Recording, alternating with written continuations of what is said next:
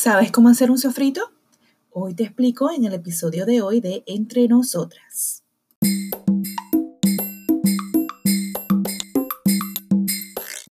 El sofrito es el ingrediente clave en la cocina puertorriqueña, definitivamente.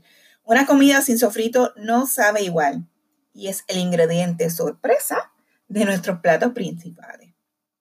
¿Pero qué es sofrito? Pues simple y sencillamente una mezcla de hierbas y verduras que le dan sabor espectacular a la comida. Utilizado mayormente en los países del Caribe, el sofrito puede hacer la diferencia en tu plato. Y aunque cada país tenga su variedad, casi siempre debe tener los ingredientes básicos que son ajo, pimiento, culantro y cebolla. Pero definitivamente siempre existen variedades y depende de cada casa. A veces hay unas personas que le, echan un poquito más y un poquito menos de diferentes ingredientes.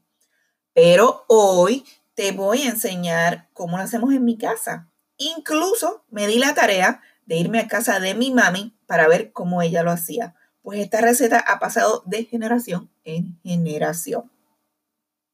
Los ingredientes son bien básicos. Vas a necesitar cuatro pimientos verdes sin semillas, dos pimientos rojos sin semillas, cuatro cebollas amarillas medianas cortadas en trozos pequeños, cinco cabezas de ajo pelados, 25 hojas de cilantro fresco, 25 hojas de recao o culantro.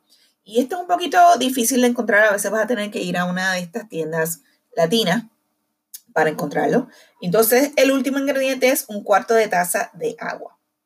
¿Cómo es la mezcla? Bueno, simplemente pones todos estos ingredientes dentro de un procesador de alimentos o una licuadora y procesa hasta tener la consistencia que tú deseas. A mí en particular me gusta la consistencia un poquito más espesa porque se le da extra sabor y extra sazón.